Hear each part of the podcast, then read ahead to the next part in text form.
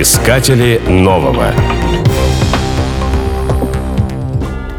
По версии британского научного журнала New Scientist, растворимый кофе был изобретен в начале прошлого века для нужд американской армии. Времени и оборудования для приготовления кофейных зерен в окопах попросту не было.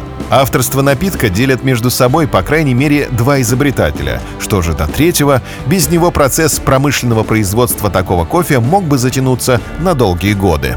В 1899-м швейцарский химик Макс Моргенталер, смешивая арабику с робустой, создал новую технологию растворимого гранулированного кофе. Производство было сложным и весьма дорогостоящим, да и сам изобретатель признавал, что вкус его напитка далек от вкуса настоящего кофе. Чуть больше года спустя на всеамериканской выставке в Буффало был замечен японец из Чикаго Сатори Като. Он торговал кофейным напитком, придуманным им самим. Публика пришла в восторг. Эксперты вынесли положительный вердикт. Импульс для усовершенствования технологии был дан.